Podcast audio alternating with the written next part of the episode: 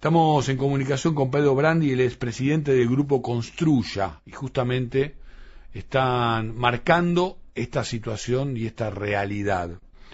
Pedro Edgardo Chini, saluda aquí por Estado de Alerta por Radio Cooperativa. ¿Cómo te va? ¿Qué tal, Edgardo? Buenas tardes. ¿Cómo estás? Bien, gracias por atendernos, ¿eh? No, por favor. Pregunta de rigor. ¿Vos sos ingeniero o arquitecto? No, no, soy ingeniero, soy de las camadas que, que todavía había ingenieros. Y escúchame, ¿y, ¿y conviven bien? Digo, ¿hay arquitectos e ingenieros que están conviviendo en Construya? Sí, sí, por supuesto. Eh, la construcción hoy está muy, muy este, influenciada por los arquitectos, pero eh, siempre hay ingenieros. Eh, Desde ya. Son especialidades que se complementan. Desde ya, desde ya, desde ya. Pero viste que a veces este, se superponen, por eso una tarea de una entidad que los agrupa, bueno, tiene sus bemoles. Pero pues, ojalá pudiéramos hablar de esto y hasta podríamos reírnos un rato. Y, eh, pero la situación es, es compleja. Creo que coincidís un poco con la, con la descripción que, que hacía al principio, pero vos estás en, en el minuto a minuto de esta situación, así que me gustaría que la describieras. Sí, sí, cómo no. Eh, sí, eh, bueno, el Grupo Construya, tal vez para aclararle a la audiencia, es este, un grupo compuesto por 11 em empresas líderes de materiales de construcción. O sea, nosotros no construimos, sino que vendemos materiales para la construcción. Obviamente nuestros clientes son corralones, constructores, emprendedores, etcétera, ¿no? Sí, sí, escuchaba lo, escuchaba lo que venías diciendo y esto eh, es típico de, del momento que, que, estamos viviendo, ¿no? Estamos a muy pocos días de un proceso electoral Uh -huh. que, que, a la incertidumbre que, que venimos teniendo, que es este, de alguna manera endémica en nuestra, Uh -huh. nuestra economía, Uh -huh. eh, esta crisis es más profunda y encima el proceso electoral por delante le agrega mucha más este, incertidumbre todavía.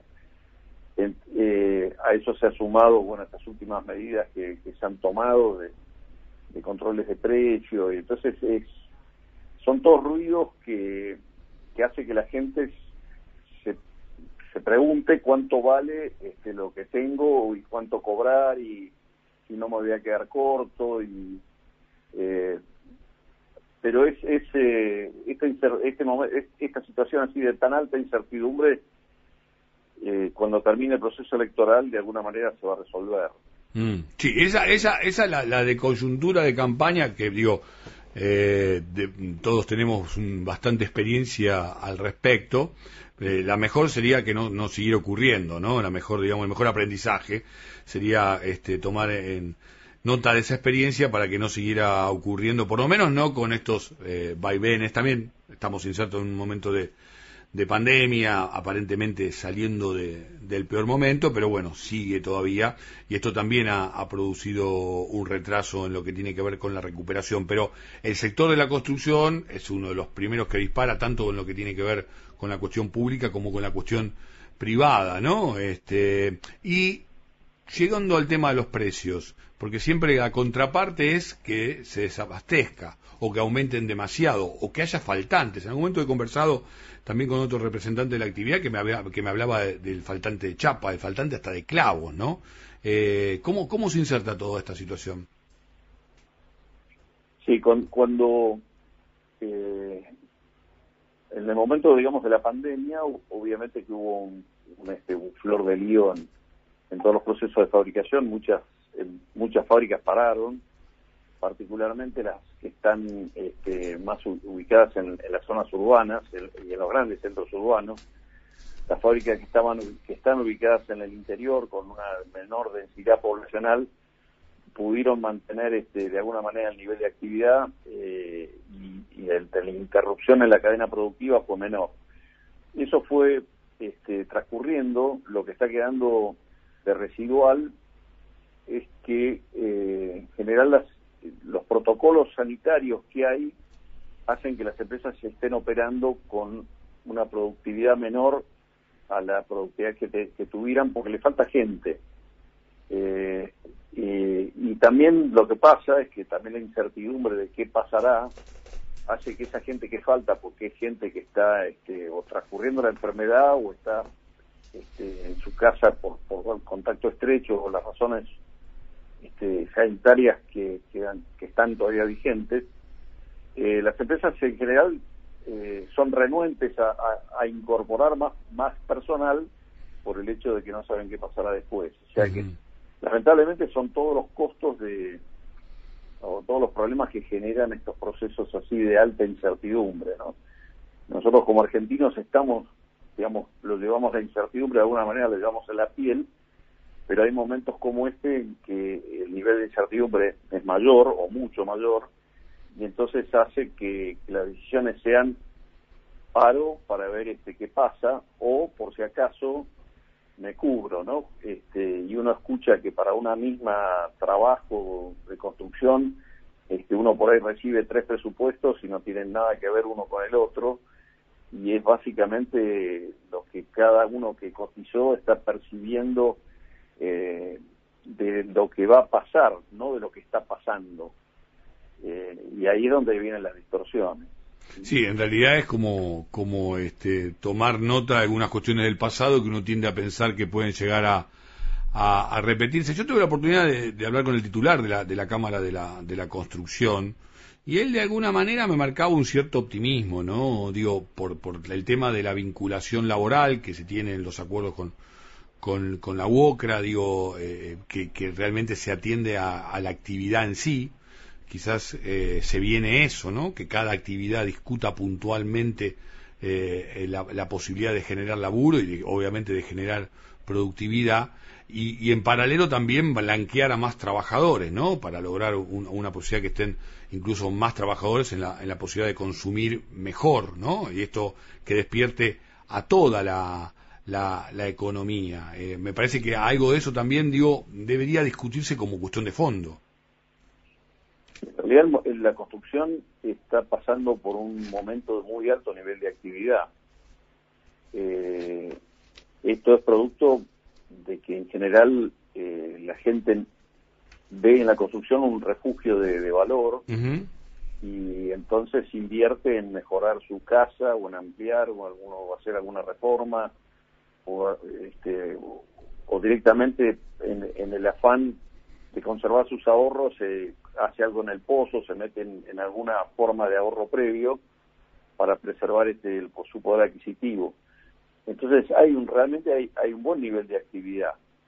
Eh, en este momento, repito, ¿no? Es como que hay un, un este bueno, como una pequeña caída o como una caída, pero es... Eh, por incertidumbre es, por la incertidumbre y, con toda seguridad que cuando termine el proceso electoral, eh, digamos, por el, por el contexto económico en que estamos viviendo, eh, este, esto de, seguir siendo refugio de valor y, mm.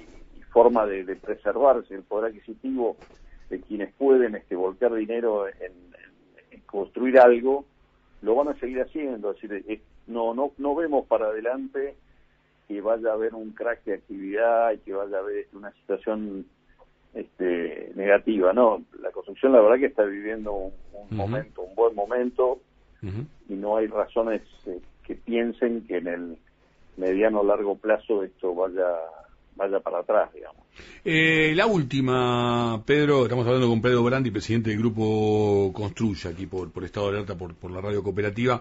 Eh, pero de verdad, decime, de verdad, decime, por lo, por lo que sabés y por tu recorrido, ¿cuánto tiene que ver el movimiento del dólar en lo que refiere a modificar más o menos la producción en la actividad? Bueno, depende del lugar donde vayas, eh, la venta de, del producto de construcción, que es una casa, una oficina, este, siempre se, es, la moneda de cambio es el dólar.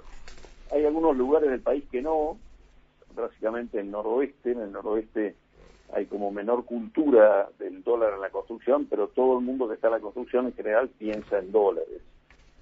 Eh, porque es la moneda, es la moneda de ahorro, es, este, es nada más que esa distorsión que tenemos por no tener moneda. Eh, ahora después la construcción eh, se hace en pesos, es decir, eh, la gente gana en pesos y los materiales se cobran en pesos. Algunos materiales que tienen muchos componentes importados, como puede ser este el acero, este, el aluminio, se, cotizan en dólares porque tienen un, un, un componente de dólar muy importante en su proceso de fabricación. Pero todos los demás materiales este, se comercializan en pesos, así que es este pasar por el dólar es un tema de nuestra cultura, mm. nuestra forma de, sí, cultura diría. Mm. La última, eh, a nivel regional, ¿cómo estamos desde la Argentina? Digo, lo que con la actividad, digo, con, con, la, con la calidad de lo que se produce, con la actualización de la forma de la construcción hoy.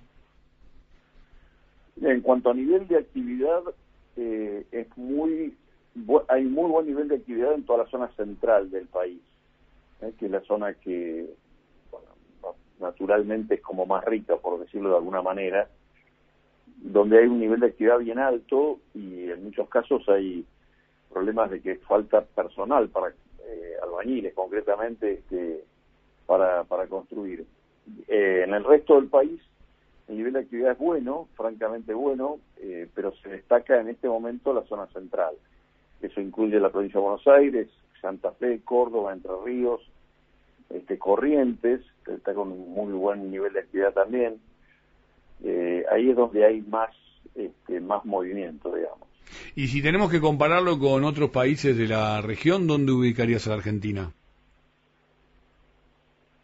Mira, yo creo que lo, nuestro es muy particular por este tema de, preservar valor. Eh, ya lo hemos vivido en, eh, en el pasado.